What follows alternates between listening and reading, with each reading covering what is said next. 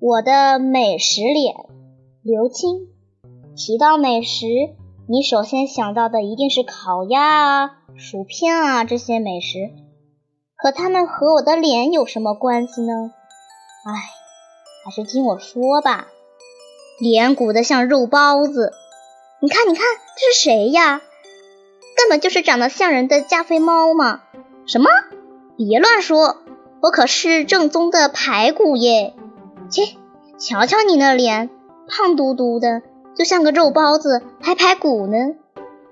以上就是经常出现在我身上的一段对话。谁让我的脸长得鼓鼓的呢？看那热腾腾的肉包子，真是人见人爱，谁都想把它一口吞下肚。可要是这肉包子变成了你的脸，其实我的身材并不胖，但就因为这张脸。我不得不承担胖的虚名，真是冤枉啊！脸圆的像汤圆，过年的时候谁不喜欢吃汤圆？我当然也很喜欢吃，特别是芝麻馅的，啧啧啧！不行了，我要被口水淹没了。汤圆这种美食也常常被人用来形容我。我的一位死党就曾经对我说过。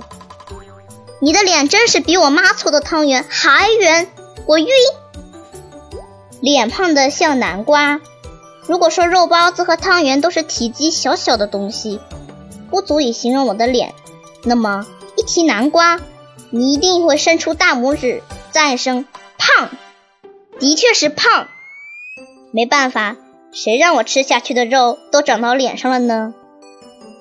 我的脸的确和市场上的小南瓜有的一比呢，只是不知道将来会不会长成一个大南瓜。千万不要啊！这就是我的美食脸啦。我知道你一定不会羡慕我，不过至少我的脸还是很有特色的，对吗？